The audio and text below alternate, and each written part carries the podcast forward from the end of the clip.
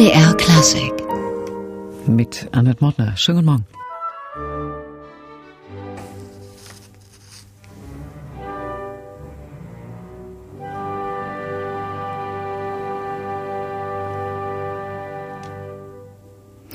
Das waren die Thüringer Symphoniker Saalfeld-Ruderstadt mit einem Stück, dem Eingangs zur Szene im Garten aus der Schauspielmusik von Karl Eberwein, und zwar zu Goethes Faust.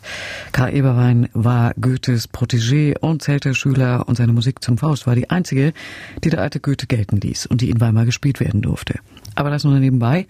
Gespielt haben hier nämlich, wie gesagt, die Thüringer Symphoniker und deren Chef Oliver Weder.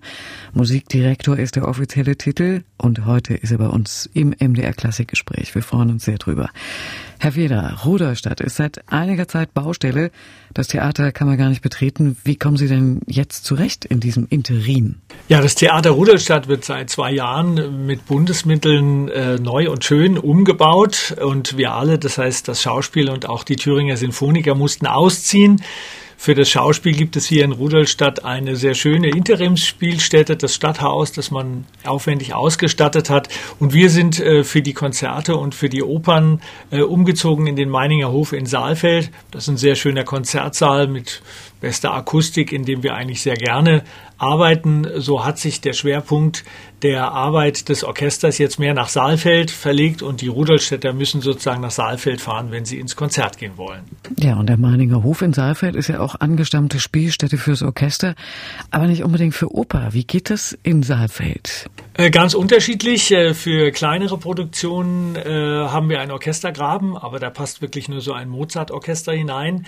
Die großen Produktionen, die wir gemeinschaftlich mit dem Theater Nordhausen auf die Bühne bringen, die machen wir zurzeit in halbszenischer Variante. Das heißt, das Orchester sitzt auf der Bühne und sozusagen in meinem Rücken, also hinter mir quasi, ist dann noch eine Spielfläche, wo in Kostümen mit Dekorationsteilen und Requisiten gespielt wird. Und das ähm, hat auch seinen eigenen Reiz, äh, denn die musikalische Nähe zum Orchester ist für die Sänger was Besonderes. Der Klang ist äh, opulenter, als man das normalerweise aus dem Orchestergraben gewohnt ist. Und äh, die Meinungen dazu sind sehr unterschiedlich. Es gibt einige ähm, Abonnenten, die vermissen sozusagen ihre Guckkastenbühne mit dem ganzen Licht und Zauber, den man da so normalerweise hat.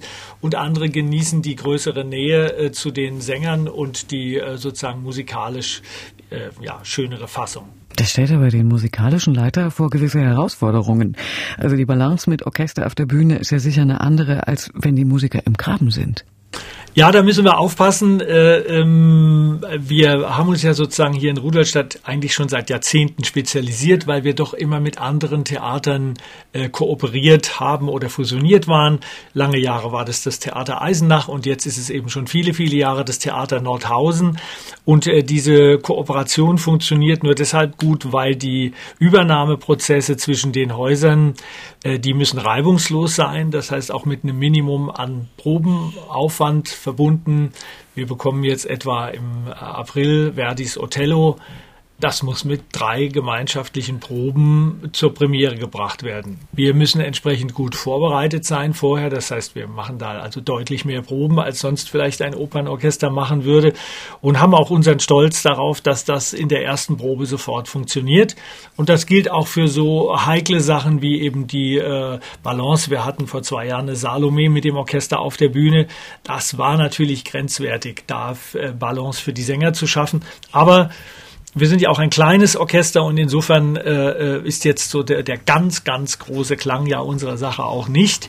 Und wir sind eher für die kleineren, feineren Sachen zuständig. Herr Weder, nun haben Sie ja eine interessante Laufbahn hinter sich. Sie waren nach der politischen Wende einer der ersten westdeutschen Musikstudenten, die zum Studium nach Russland gingen, nach St. Petersburg in Ihrem Fall. Wie haben Sie das erlebt dort? Ja, ich bin als junger äh, und sehr unwissender äh, Student aus Frankfurt am Main nach St. Petersburg gegangen 1992 ähm, das ist eine Zeit, in der die, äh, in der Russland wirklich oder die Sowjetunion komplett im Umbruch war, äh, in der die Wirtschaft da niederlag und die Menschen große Schwierigkeiten hatten, ihren Alltag äh, zu bewältigen. Aber die wunderbaren Ausbildungsinstitute, die großen Opernhäuser, die philharmonischen Orchester, die arbeiteten noch so wie zu Sowjetzeiten eigentlich. Das heißt, der ganze Apparat in seiner ganzen Pracht und verschwenderischen Personalausstattung war noch da und für junge Leute gab es da sehr, sehr viel äh, zu lernen. Ich war drei Jahre Assistent bei Valeri äh, Gergiev am Marinsky-Theater für das deutsche Repertoire, was dort auch gepflegt wurde. Und das war natürlich äh, die beste Schule, die man so kriegen kann als junger Kerl.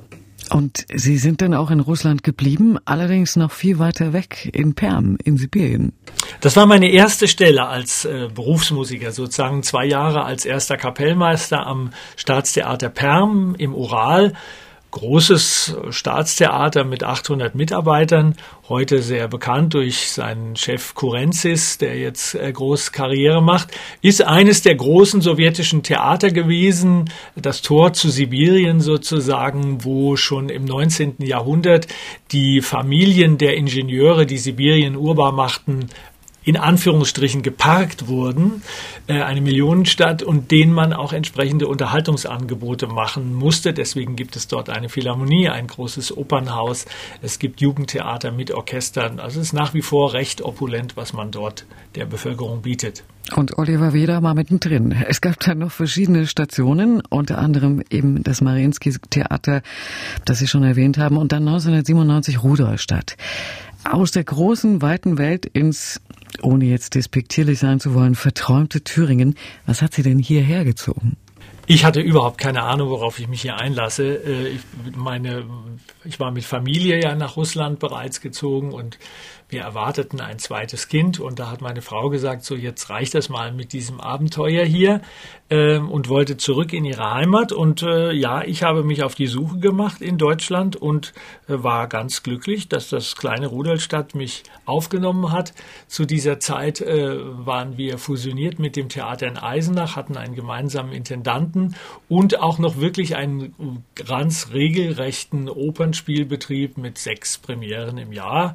Also das Orchester stand da voll im Stoff. Heute machen wir etwas weniger im Rahmen dieser Theaterkooperationen, aber wir sind immer noch ein, ein Orchester, das sozusagen gemischt äh, Konzert- und Musiktheater anbietet. Ja, und natürlich hätte ich mir im Leben nicht träumen lassen, dass ich diesem Ort mal mehr als 20 Jahre verbunden äh, bleibe. Äh, wer wird das schon? Äh, das ist ja auch in meiner Branche eine sehr ungewöhnliche äh, Angelegenheit, dass man sozusagen quasi ein Leben lang einem einzigen Orchester verbunden ist. Das ist nicht einmalig, aber es ist sehr, sehr selten und es hat natürlich etwas mit der brisanten kulturpolitischen äh, Lage hier in Thüringen und der Gefährdung der Orchester, äh, insbesondere der kleinen Orchester zu tun. Ich habe mir diese Aufgabe äh, nicht ausgesucht. Sie ist mir so, ja, wie ein wie ein Kind so zuge, zugewachsen äh, und mittlerweile ist dieser sagen wir mal, dieser Dauerkampf um den Erhalt dieses doch historisch bedeutenden Orchesters, ja, das ist mir eben, äh, das ist mehr als ein Job geworden, das ist tatsächlich eine, eine das ist meine Mission sozusagen, so, so begreife ich das. Und äh, das hat ja oft auch nicht gut ausgesehen für unser Orchester, wenn man an die letzten Jahre, äh, eigentlich seit der Wende, versucht, versuchen wechselnde Landesregierungen dieses und andere kleine Orchester wegzurationalisieren und dass wir das trotzdem immer wieder geschafft haben. Äh, ist zum einen der tatsächlich Theater- und äh, kulturbegeisterten Bevölkerung hier in Saalfeld und Rudolstadt zu verdanken, die dieses Angebot auch begeistert wahrnehmen und es nicht nur bezahlen, äh, klugen Bürgermeistern und Landräten, die wissen, was sie an uns haben und dass das eben auch Geld kostet. Ja, und jetzt wird es äh, darum gehen, demnächst schon wieder Verträge für die Zukunft zu machen. Dem sehen wir mit Bangen entgegen. Aber bisher haben wir es immer geschafft. Und das werden Sie auch weiter, da bin ich mir sicher. Im MDR Klassikgespräch heute der Chef der Thüringer Symphoniker Saalfeld Ruderstadt, Oliver Weder. Wir reden gleich weiter, hören aber jetzt erstmal wieder Ihr Orchester. Diesmal mit einem kleinen Ausschnitt aus der Symphonie Nummer 8 von Antonin Dvorak, eine Aufnahme aus dem Jahr 2012.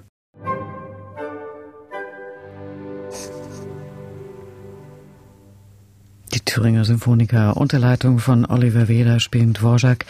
Und mit Oliver Weder sind wir heute im MDR Klassikgespräch. Herr Weder, wir hatten gerade den andauernden Kampf Ihres Orchesters ums Überleben und um die Selbstständigkeit angesprochen. Das heißt, Sie sind eine echte Kämpfernatur, denn Sie haben nie hingeworfen. Äh, man muss ein bisschen äh, daran Spaß haben, sonst macht man das ja nicht. Das heißt also, äh, ähm, die künstlerische Seite ist nach wie vor äh, mein, mein Hauptberuf, aber äh, äh, Ausflüge in die Kulturpolitik und in die Regionalpolitik gehören für mich dazu. Wir sind ja eine so kleine Organisation, dass ich hier nicht nur dirigiere, sondern auch administrativ das Orchester leite. Das heißt auch personalpolitisch und was die Programmplanung und auch die Finanzplanung angeht, äh, äh, zuständig bin. Sowas gibt es eigentlich kaum noch. Ähm, und äh, das macht man aber nicht, wenn es einem eine Last ist, sondern nur, wenn einem das auch Spaß macht, weil das auch natürlich Gestaltungsmacht ist und Gestaltungsfreiräume, die mir der Intendant äh, gibt, sozusagen innerhalb der Orchestersparte ein eigenes Profil zu entwickeln und äh, ja, in Tuchfühlung mit unserem regionalen Publikum äh, hier ein möglichst attraktives Angebot anzubieten. Ja, und das Publikum, das Sie hier haben, kommt hauptsächlich aus der Region, glaube ich. Wie ist das gestaffelt, auch altersmäßig? Ja, das ist, äh, ist gut erforscht, diese Alters äh, sozusagen Pyramiden in der in der Kultur. Das ist bei uns auch nicht anders. Wir haben sehr viel Kinder und Jugend, weil wir die uns äh, gut heranziehen und da äh, gewaltige Programme aufgelegt haben. Dann gehen die uns nach Schulabschluss in der Regel erstmal verloren und tauchen wieder auf, wenn sie 45 sind. Und dann sind sie aber oft sehr, sehr treue äh, Zuhörer.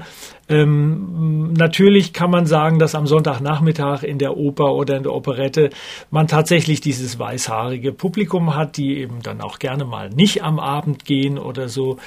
Ja, die Leute haben Zeit, sie sind gebildet, sie haben das Geld und äh, sie äh, haben das in ihrer Jugend äh, ge schätzen gelernt, deshalb kommen sie wieder. Aber es ist jetzt keineswegs so, dass wir ein mm, völlig überaltertes Publikum hätten. Da sind Familien mit Kindern dabei. Wir haben uns Jugendclubs rangezogen, dass da Oberschüler freiwillig einfach ins Sinfoniekonzert gehen, sich manchmal sogar eine Fliege oder einen Anzug anziehen. Das ist lustig äh, zu beobachten. Sowas gab es in meiner Generation noch nicht. Also es ist äh, sehr bunt gemischt und äh, man, man hat ja sehr, sehr viele Vorurteile über diese Teilhabe an der sogenannten Hochkultur, die schon längst keine Hochkultur mehr ist.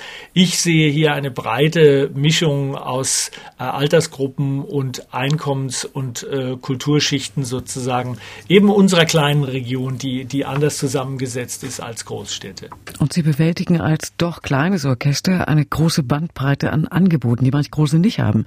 Für die klassischen Konzerthörer, für die Jugend auch mit Grenzüberschreitungen, da geht's auch schon mal ins Schwimmbad und sowas. Wie weit ist da der Rahmen gesteckt? Naja, manches ist aus der Not geboren, die eigene Legitimation immer wieder neu unter Beweis zu stellen. Und das tut man eben leider doch nicht mit Beethoven und Brahms, sondern indem man sich vernetzt in der Re äh, Region für alle äh, Bevölkerungsschichten, wie gesagt, da ist und keine elitäre, kein elitäres Luxusgut für, für besser verdienende Schichten. Deswegen äh, scheuen wir den Blick äh, über den Tellerrand gar nicht. Sie wissen ja vielleicht, Rudolstadt hat das große Weltmusikfestival, bei dem wir auch jedes Jahr mit irgendeiner verrückten Folk-Legende oder Weltmusikmusikern auftreten. Und diese sagen wir mal, Toleranz, die sich da auch bei den Tarifmusikern sozusagen herausgebildet hat, auch offen zu sein für, für extrem äh, abseitige äh, Ästhetiken, die wir eben einfach selber gar nicht kennengelernt haben in unserer Ausbildung. Das ist auch ein Pluspunkt des Orchesters, wenn es um das eigene Programm geht. Das heißt, wir spielen eben wirklich im Freibad äh, äh und äh, wir, natürlich spielen wir in die Kirchen wie, wie viele andere Orchester auch. Wir reisen übers Land und haben eine Menge äh, Angebote auch aus dem Unterhaltungsmusikbereich. Es gibt einen großen Orchesterball. Wir spielen also nicht nur das traditionelle Operettenprogramm an Silvester, sondern es gibt auch mal Ausflüge ins Musical oder in den Jazz und wir holen uns die entsprechenden Partner dazu. Die Bereitschaft bei den Musikern ist groß und die Besetzung ist immerhin noch so, dass wir eben doch das aller, allermeiste abdecken müssen. Manchmal müssen wir uns mit Aushilfen von außerhalb sozusagen verstärken, weil mit unseren 42 Musikern können wir natürlich nicht alles besetzen. Nun ist ja die Geschichte des Orchesters, also der einzigen Hofkapelle in Ruderstadt, sehr lang. Da kennen wir Namen wie Erlebach im Barock oder Christian Ernst Graf, der spätere Hofkapellmeister in Den Haag, oder Traugott Maximilian Eberwein. 2035 steht, glaube ich, die 400-Jahr-Feier an. Wie wichtig ist dieses Erbe? Ja, also zunächst mal erfüllt uns das einfach auch mit Stolz. 1635 hat es hier bereits ein stehendes Orchester gegeben und äh, da, daraus erwächst natürlich auch eine riesige Verantwortung, das eben nicht zu Schanden gehen zu lassen. Das will ich mal voranstellen, sozusagen in der Stadt, in der 380 Jahre lang immer auch durch Kriegs- und Notzeiten ein Orchester existiert hat. Das kann man nicht in der reichen Bundesrepublik angekommen wegen äh, Verteilungsschwierigkeiten oder Begehrlichkeiten anderer äh, Empfänger sozusagen einfach mal so äh, sterben lassen. Das, das ist einfach auch ein, ein Kapital einerseits, die große Tradition und andererseits auch eine, eine drückende ähm, Verpflichtung, die wir empfinden, es sozusagen, ich sag's mal ganz salopp, nicht zu versauen. Ähm, da stehen wir in der Pflicht. Ähm, was die äh, Historie der Hofkapelle angeht, äh, die ist in der Tat beeindruckend, beginnt eben in der Bachzeit, also äh, mit Barockkomponisten und endet in der Frühromantik. Und äh, es gibt da immer wieder, ähm, das Orchester hat äh, eine ganze Reihe von CDs aufgenommen in der Vergangenheit. Ich muss allerdings dazu sagen, dass für uns äh, der Fundus äh, da oben im Staatsarchiv insofern begrenzt ist, als das allermeiste äh, dort Sakralmusik ist, also Kirchenmusik oder Gesang. Äh, da sind wir natürlich als sinfonisches Orchester nicht so optimal aufgestellt, aber wir pflegen dieses Repertoire in den Schlosskonzerten auf der Heidegsburg in Rudolstadt und in der Schlosskapelle in Saalfeld. Da wird es regelmäßig gebracht und wenn mal wieder was neu ausgegraben und entdeckt wird, versuchen wir das auch in unser Repertoire zu integrieren. Wir sind im MDR Klassikgespräch mit Oliver Weder, dem Musikdirektor der Thüringer Symphoniker Saalfeld Ruderstadt. Herr Weder, Sie hatten die Kooperation erwähnt mit Nordhausen zum Beispiel, aber da gibt's noch weitere. Ja, es, seit neuestem sind wir auch wieder mit dem Theater Eisenach verbunden. Äh, das betrifft allerdings die Sinfoniker nur am Rande. Wir haben dort auch schon große Gemeinschaftsproduktionen mit unserem Schauspiel äh, regelmäßig aufgeführt. Ein, einen großen Faust oder eine Werner Richard Heimann Show, Kabarettshow sozusagen. Das betrifft mehr die Schauspieler, die dort tatsächlich im Regelbetrieb hinfahren und das ihr, ihr Repertoire spielen, so wie sie es auch in Nordhausen zeigen. Das ist eben das Verrückte, dass in Thüringen man sozusagen aus ehemals stolzen drei Spartenhäusern durch immer weitere Zusammenlegung, die Idee, wenn wir hier noch was zusammenlegen, dann lassen wir den Teil in 20 Jahren sterben und dann haben wir da vielleicht was gespart, ist es auch zum Teil zu ja, absurden Konstruktionen gekommen. Es ist immer ein Wunder, wie gut die äh, langjährige Kooperation mit Nordhausen funktioniert, weil das ist doch zunächst mal räumlich eine große Entfernung. Also da kann man machen, was man will. Wenn die Opernsänger bei uns abends in den Bus steigen nach einer zweieinhalbstündigen Aufführung, dann fahren die eben noch anderthalb Stunden oder der Opernchor oder das Ballett. Das ist belastend, gilt auch für unsere Schauspieler. Die Orchester reisen nicht, die sind stationär. Ähm, aber das ist sozusagen die Bedingung des Überlebens für beide Häuser äh, lange Zeit gewesen. Und solange das in den Kollektiven, in den, in den künstlerischen Kollektiven auch klar ist und respektiert wird, kann man sehr schön und sehr erfolgreich zusammenarbeiten. Das tun wir auch. Aber man muss auch immer wieder Werbung machen für die Notwendigkeit dieses äh, Produkts, damit das sozusagen nicht lästige Abstecher sind, die man an einem fremden Haus äh, abliefert, sondern das ist das eigene Produkt, das man eben eben ähm, über die eigene Stadt hinaus spielen darf oder muss. Und äh, das soll auch andernorts erstklassig klingen. Insofern geben wir uns da große Mühe, dass das äh, auf einem hohen Standard bleibt. Tja, da bekommt der Begriff Kämpfernatur noch mal eine ganz andere Bedeutung, denn es geht ja auch irgendwie physisch an die Substanz irgendwie. Herr Weder, die Vielseitigkeit Ihres Orchesters hatten wir erwähnt. Vor drei Jahren waren Sie hoch im Norden unterwegs bei Ruderstadt Fest, beim Ruderstadt Festival. Das war das erste Jahr mit neuem Namen für das Festival und da war die Folk-Ikone und Viertelspielerin Lena Willemark aus Schweden zu Gast. Und dieser gemeinsame Auftritt mit den Thüringer Symphonikern war wirklich beeindruckend. Wir hören mal ein Stückchen rein.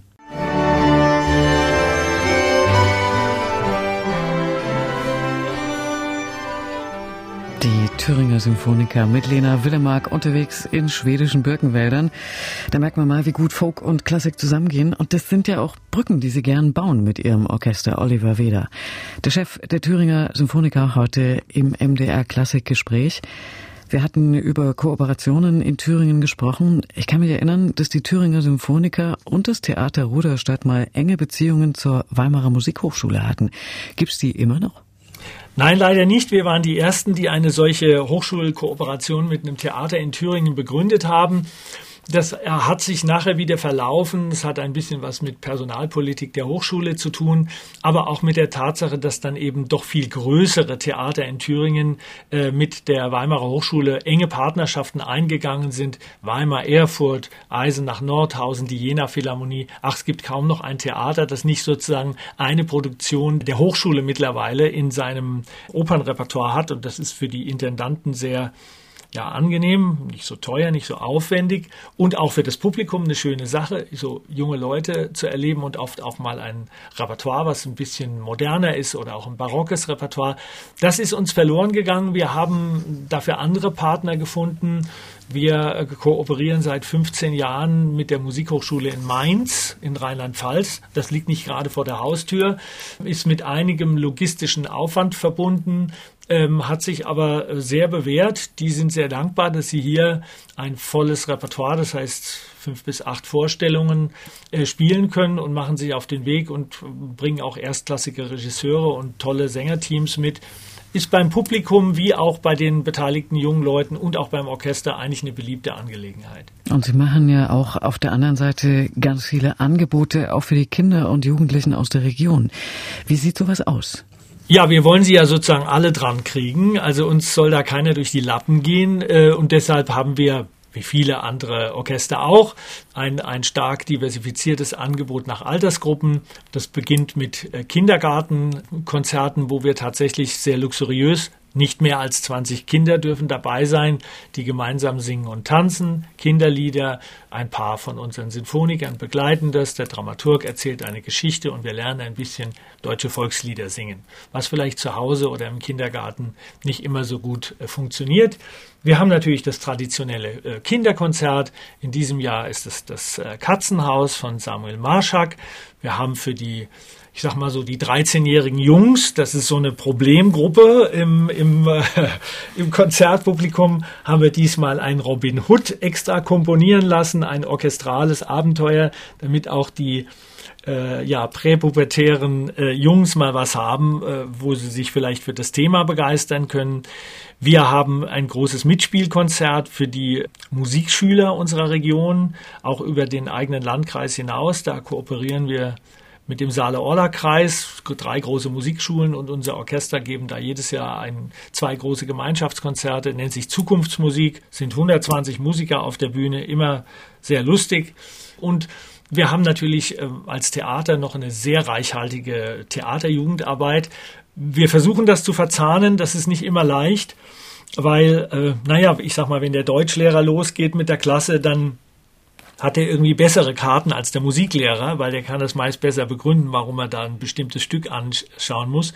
Aber wir sind gut beschäftigt und wir sind auch in den Schulen präsent. Das heißt, Instrumentalgruppen fahren in die Gymnasien und in die Regelschulen hier weit im Landkreis hinaus, um instrumentenkundlichen äh, Anschauungsunterricht zu geben. Das wird von den Schulen sehr, sehr gerne angenommen und die Kinder finden es ja auch immer mal prima, wenn ihm mal jemand anders vorne steht als ein Lehrer und die genießen dann da auch eine gewisse Autorität und machen das mit Spaß und da muss man dann die Musiker raussuchen, die auch ein bisschen äh, pädagogisches Talent ähm, und Liebe zur Sache mitbringen. Das ist also keine Sache, die man jetzt einfach so verordnen kann. Du fährst da jetzt hin und erklärst deine Flöte. Das geht nicht gut. Ähm, die müssen das auch mit äh, Begeisterung machen, sonst äh, die Kinder merken das ganz schnell, wenn da was nicht stimmt. Äh, aber so hat ja jeder so ein bisschen andere Talente in so einem Orchester. Die einen sind vielleicht ganz toll in der Kammermusik und andere machen irgendwelche Kabarettgeschichten und so. Und aber es gibt eben auch eine doch große Fraktion, die eine Freude am, am Pädagogischen hat und Kinder liebt. Und insofern machen wir das mit vergleichsweise geringem Aufwand, aber vielen, vielen Produkten ähm, schon seit doch einer ganzen Reihe von Jahren. Ähm, uns kommt alle paar Jahre mal so ein neues Format dazu. Wir sprechen mit Oliver Weder, dem Musikdirektor am Theater Ruderstadt und Chef der Thüringer Symphoniker Saalfeld Ruderstadt. Und wir haben jetzt viel über die Aktivitäten des Orchesters gesprochen, aber noch nicht über Ihre Musiker selbst. Wie sind Sie da aufgestellt? Ja, das ist natürlich eine spannende Entwicklung, weil als ich hierher gekommen bin 1997, war das tatsächlich weitestgehend ein reines DDR-Orchester. Das heißt, die äh, Mitglieder des Orchesters waren zum allergrößten Teil sogar hier in der Region, sogar in der Stadt geboren, hatten die Musikschule besucht, dann vielleicht irgendwo äh, studiert an der, an der Musikhochschule und kamen dann hier wieder zurück. Oder wenn es hoch, wenn's hochkam, kam mal jemand aus Dessau oder Leipzig oder so. Aber es war wirklich eine sehr starke regionale Verwurzelung. Das hat sich völlig ähm, aufgelöst. Äh, der Musikmarkt ist äh, ein extrem internationaler. Das heißt, äh, auch für die letzte Violinstelle, die ich hier ausschreibe, bewerben sich junge Menschen von, äh, ja, von Venezuela bis äh, Weißrussland ähm, und da ist tatsächlich alles dabei.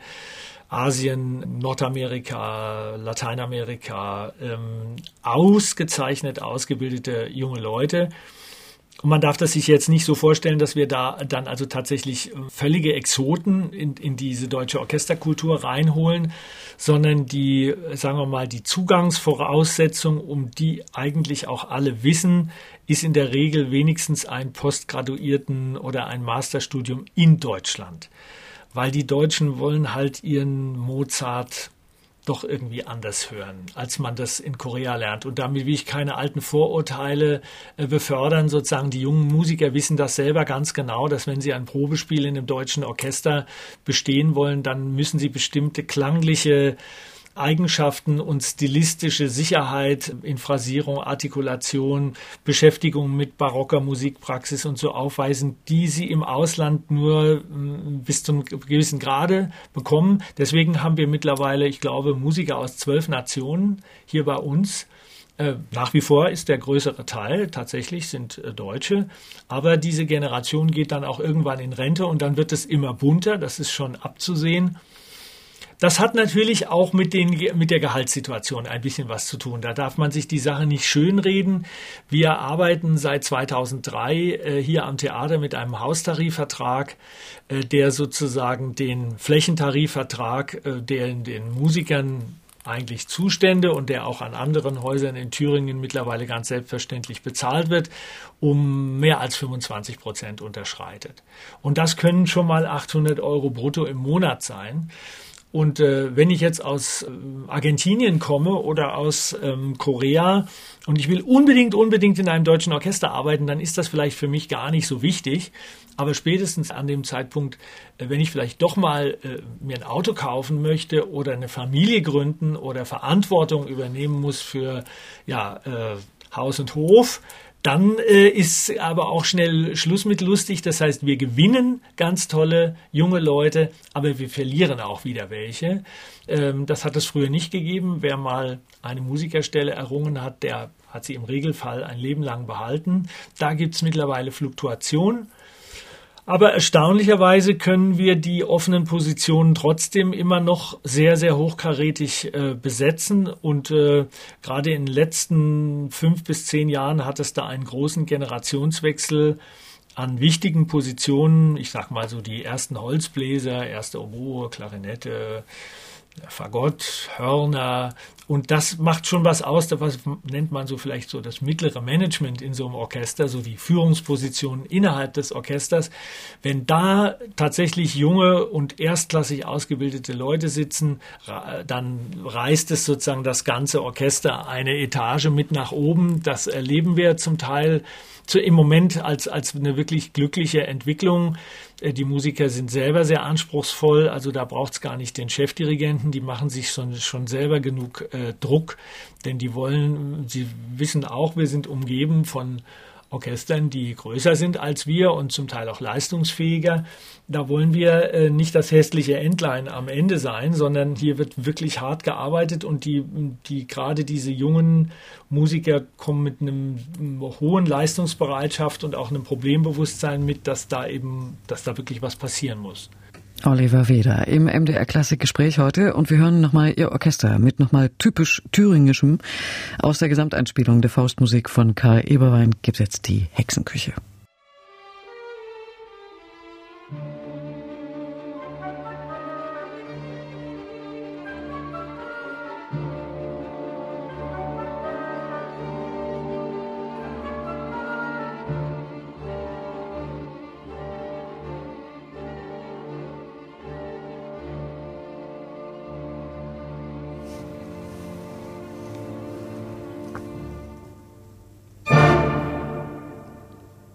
Sind heute im MDR Klassik Gespräch mit Oliver Weder, dem Chef der Thüringer Symphoniker Saalfeld Ruderstadt.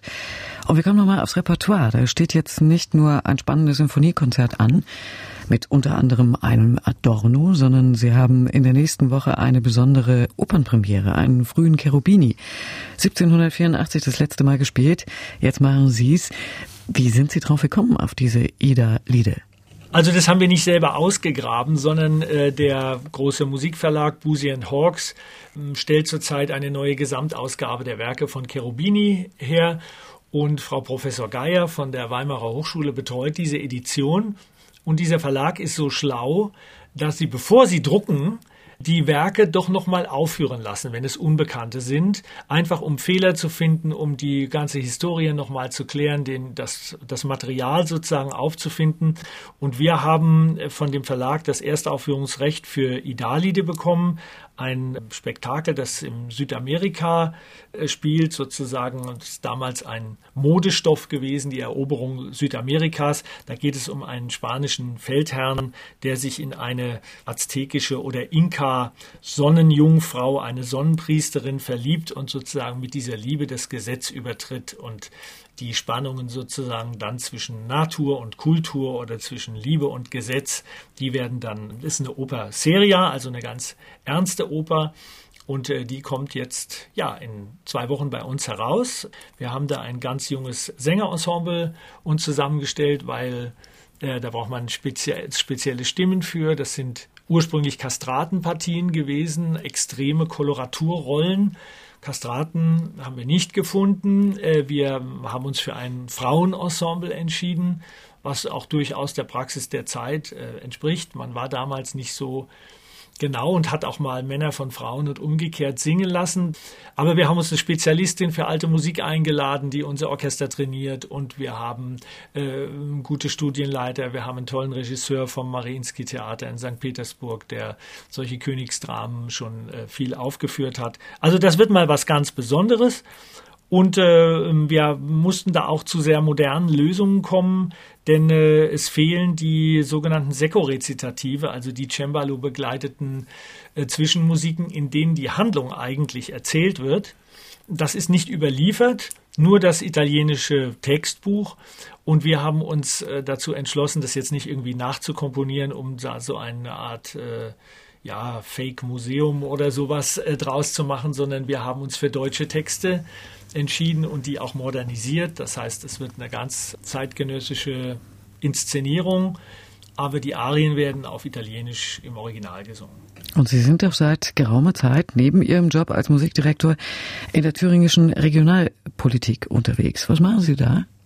Ja, das ist natürlich die Kultur- und Bildungspolitik, weil sozusagen da komme ich her.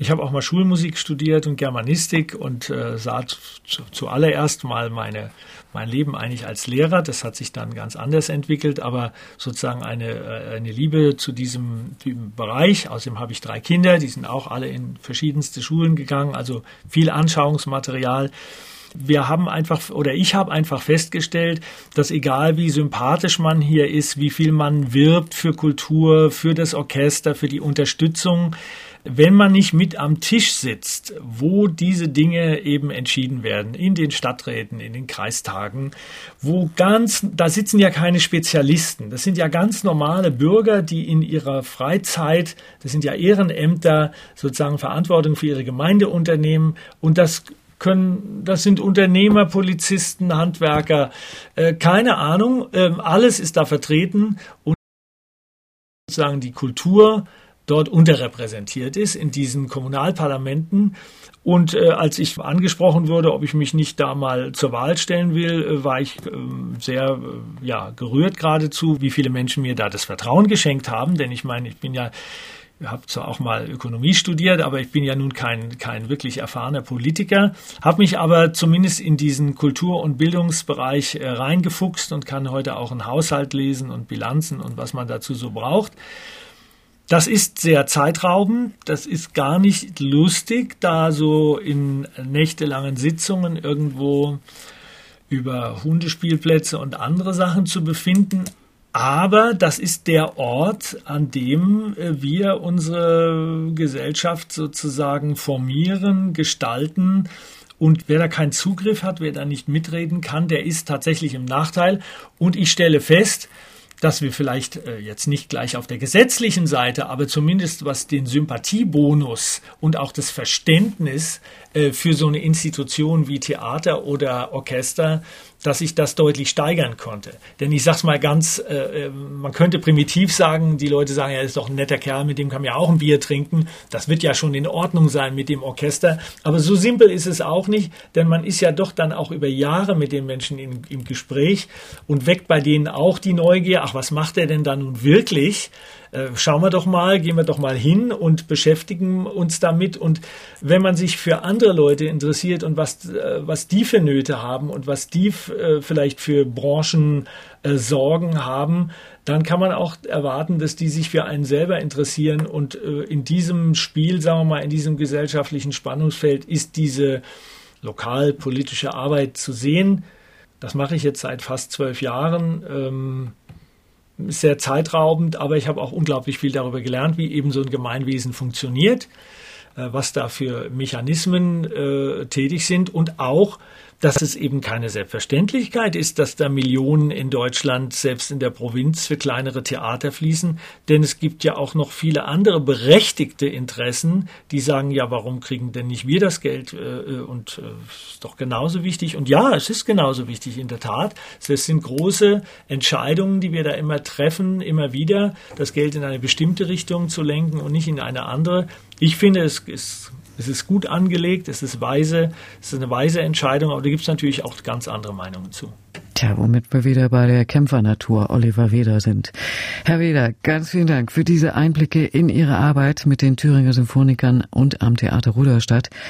Und noch der Hinweis am Freitag und am Sonnabend. Das fünfte Symphoniekonzert, 19.30 Uhr im Meiningehof in Saalfeld. Zu Gast dann ein Star am Klavier, die russische Pianistin Olga Scheps, die kennen Sie ja auch hier von MDR Klassik. Und dann am 16. Februar die Idali, ebenfalls im Meininger Hof in Saalfeld. Die Premiere der frühen Cherubini-Oper zum ersten Mal seit 1784 wieder zu erleben.